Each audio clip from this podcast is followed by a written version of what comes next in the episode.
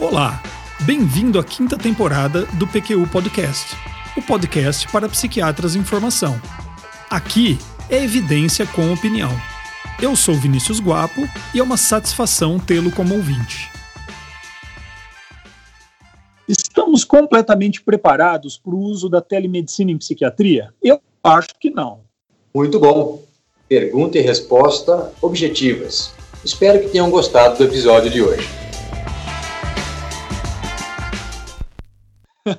não, não, calma lá. Eu ia seguir com uma segunda questão. Ah, desculpa, Vinícius. Diga lá então. Não estamos totalmente prontos para o uso da telepsiquiatria, como tem sido chamada a telemedicina na psiquiatria. Mas devemos sim usar a telepsiquiatria, ou como preferimos, a teleconsulta psiquiátrica. Nesse momento excepcional de isolamento social em decorrência da pandemia pelo Covid-19? Aí deixa que eu respondo, Vinícius. Sim. Obrigado, Luiz Roberto. E é sobre o uso desse recurso, especificamente durante a pandemia, que vamos conversar nesse episódio do PQU Podcast. O PQU Podcast é uma iniciativa do Luiz Alberto e minha. Aqui discutimos temas que consideramos de interesse para o psiquiatra em formação. O acesso é fácil e gratuito. E nesse período de pandemia pelo Covid-19, fica difícil pensar em outra coisa que não esteja relacionado a esse tema. Apenas para lembrar vocês, estamos gravando remotamente e por isso a qualidade do áudio não é a mesma que o, o habitual aqui no PQ Podcast. Vamos lá? Sim, Vinícius. Nos últimos dias, as trocas de e-mails e principalmente as conversas nos grupos de WhatsApps com colega, colegas psiquiatras giraram em torno do uso da teleconsulta psiquiátrica. Muitas dúvidas. O Conselho Federal de Medicina, em nota de 19 de março passado, dirigindo-se ao ministro da Saúde, Luiz Henrique Mandetta, posicionou-se favoravelmente ao uso da telemedicina em caráter de excepcionalidade e enquanto durar a batalha de combate ao contágio da Covid-19.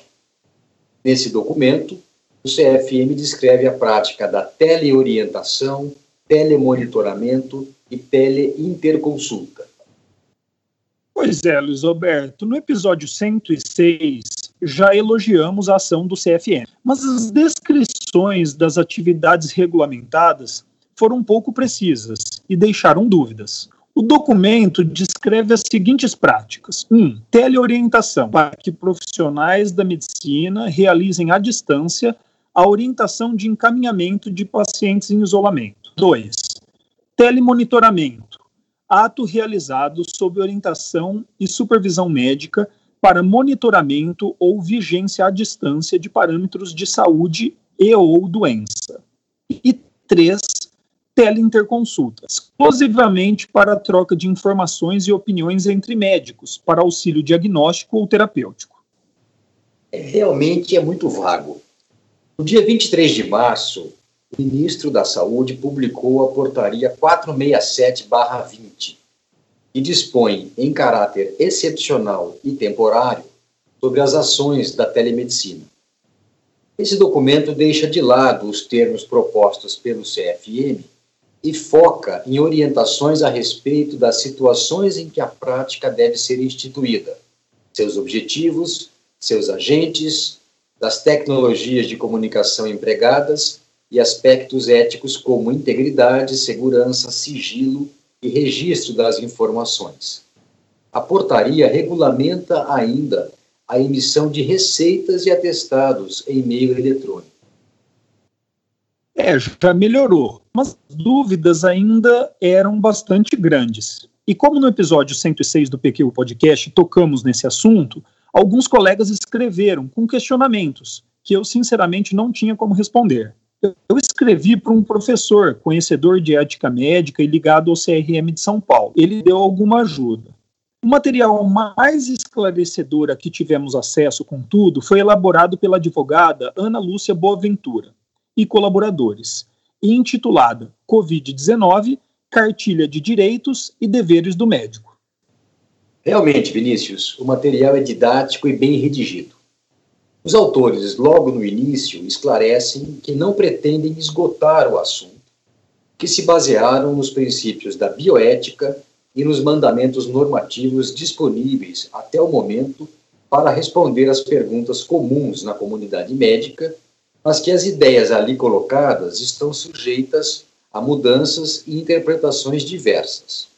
Também Vinícius e eu tivemos esse cuidado ao gravar esse episódio do PQU Podcast. As opiniões aqui ditas são embasadas nos documentos e referências bibliográficas citadas, também em nossa experiência. Elas não servem como aconselhamento legal ou regulatório, é óbvio. Para esse tipo de aconselhamento, o médico deve consultar o CRM em que está inscrito. Perfeito. A primeira dúvida levantada foi a seguinte: posso utilizar a telemedicina durante a pandemia do coronavírus? A resposta que eles deram foi sim. E a embasam na nota do CFM e na portaria do Ministério da Saúde, já citadas por você, e em projeto de lei número 696-20 e aguarda passar pelo crivo do Senado. É baseado nessas orientações que nós, Vinícius e eu, temos utilizado a teleconsulta psiquiátrica. Avaliamos que tem sido de grande ajuda nesse momento em que interrompemos os atendimentos presenciais.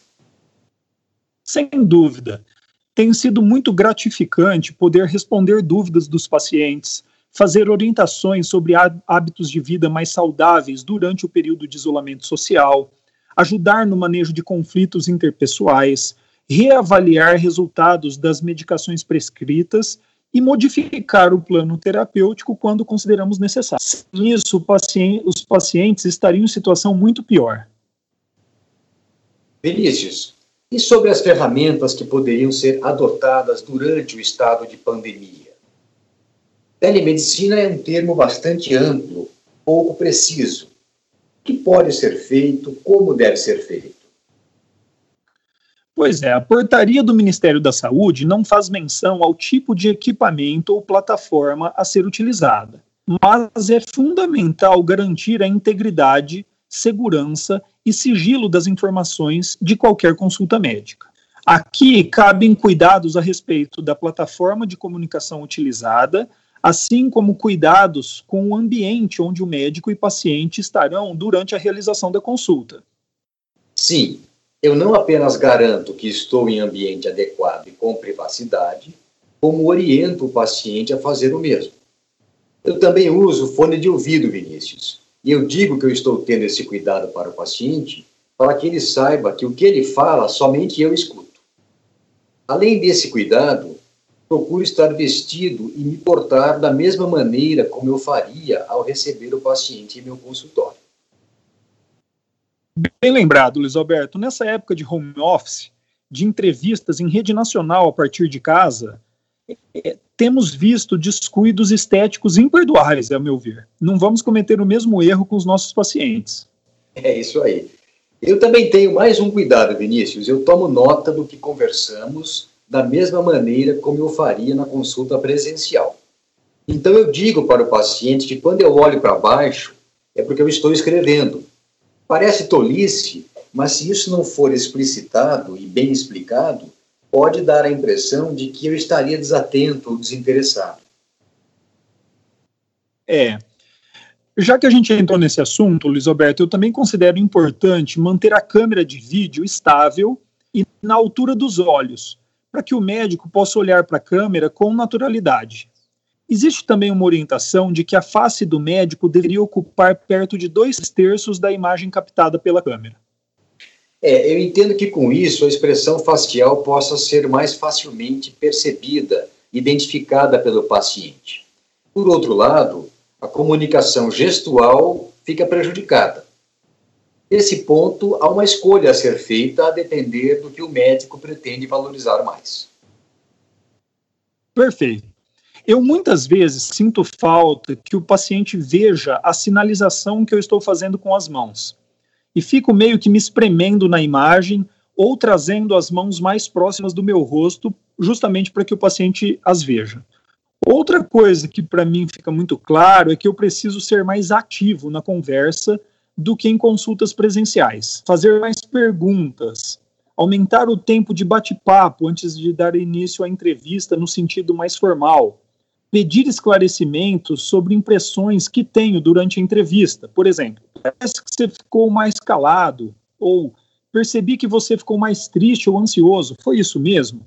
Ou houve algo que conversamos que tenha te deixado mais desconfortável? Resumindo, de maneira geral, eu percebo que preciso estar mais atento, mais disponível e até mesmo mais animados nas teleconsultas do que em consultas presenciais. Muito boas observações, Vinícius. Eu notei as mesmas dificuldades e são contornadas dessa maneira como você explicou. Retomando a linha de raciocínio anterior, que procedimentos o médico pode adotar durante a pandemia? Ótimo. Além dos procedimentos já descritos de teleorientação, telemonitoramento e teleinterconsultas, a cartilha embasada na portaria do Ministério da Saúde descreve também o procedimento de teleconsulta, ou seja, consulta à distância, que inclui anamnese, diagnóstico, prescrição, dentre outros procedimentos. É, apesar desta modalidade de procedimento abrir espaço para muitas ações por parte do médico, não é em qualquer contexto que estamos autorizados a usar a telemedicina. A prática é permitida diante da impossibilidade do atendimento presencial, o que atualmente está justificado pelo fato de nós estarmos com essa orientação de isolamento social, e ainda quando a teleconsulta se faz indispensável para evitar danos à vida ou à saúde do paciente. Um detalhe importante: atendidos os critérios descritos, os pacientes já em acompanhamento devem ser priorizados pelos médicos e, segundo o artigo 36 do Código de Ética Médica, não podem abandonar os pacientes sob seus cuidados. Um ponto também a ser discutido, Luiz Alberto, é que a portaria do Ministério da Saúde não faz restrição ao atendimento de novos pacientes. Pois é, Vinícius, a portaria tem que regulamentar a prática da telemedicina como um todo, especialidades com demandas e características muito diferentes. Nós, né, Vinícius, não temos atendido novos pacientes. Consideramos que o primeiro atendimento, a elaboração diagnóstica, o estabelecimento de uma relação de confiança e o encaminhamento terapêutico são tarefas complexas demais para serem instituídas por telemedicina. Podemos até mudar nossa opinião em algum momento, mas é assim que pensamos agora. Por outro lado, que fique bem claro, essa é a regra que estipulamos, mas ela poderá ser reavaliada. Mas até, né, Luiz Alberto, ela poderá ser revista conforme evoluir a pandemia e de acordo com as orientações das autoridades.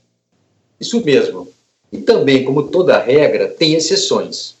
Eu mesmo, ontem à tarde, orientei uma paciente com reação aguda ao estresse, conta das condições em que faleceu o pai dela, das limitações impostas pelo isolamento social, cujo marido estava desorientado sobre como proceder. O terapeuta dela não respondeu às tentativas de contato que eles fizeram e um amigo médico comum pediu que ele ligasse para mim.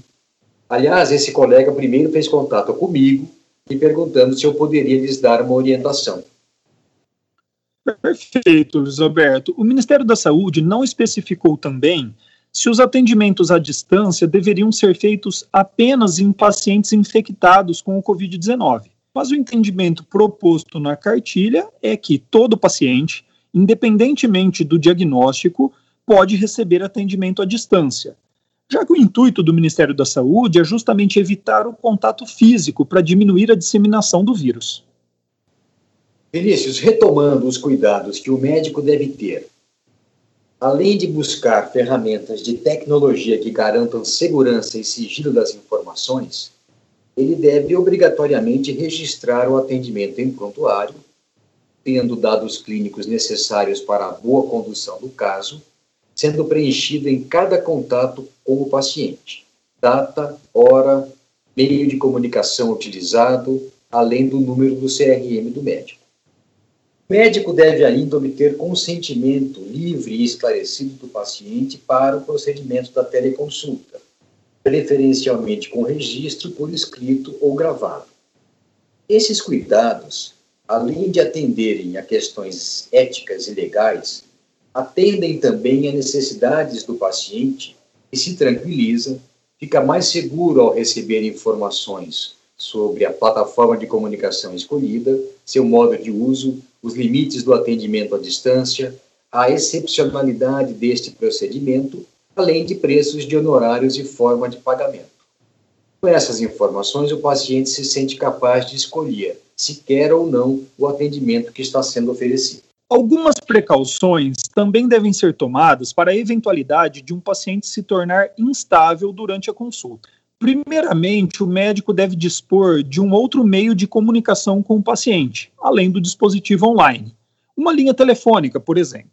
Outra medida é perguntar ao paciente no início da consulta se há alguém a mais na casa com ele, e até mesmo pedir o contato dessa pessoa, deixando claro que ligaria para ela se considerar necessário.